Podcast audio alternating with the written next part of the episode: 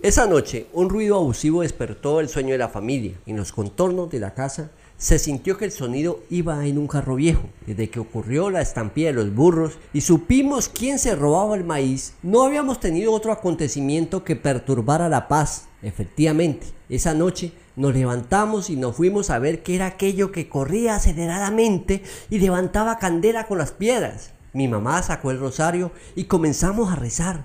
Pensamos en las almas benditas y a veces se nos vino a la cabeza que era el mismo Satanás. Parecía un animal, pero no le vimos cabeza. Así que fuimos a llamar al seminarista y él efectivamente llegó con agua bendita. Entonces el curita se dio a la tarea de saber qué era eso y directamente con voz decidida lo llamó. Satanás, Satanás, no huya. Y en eso el animal se detuvo y el seminarista puso el rayo de luz de la linterna en la cabeza y luego en las patas, pero la cabeza tenía forma de vasija. ¡Claro! Era el perro de los Sánchez, Satanás, animal atrevido que había metido su cabeza en el pote que utiliza mi mamá para hacer chocolate.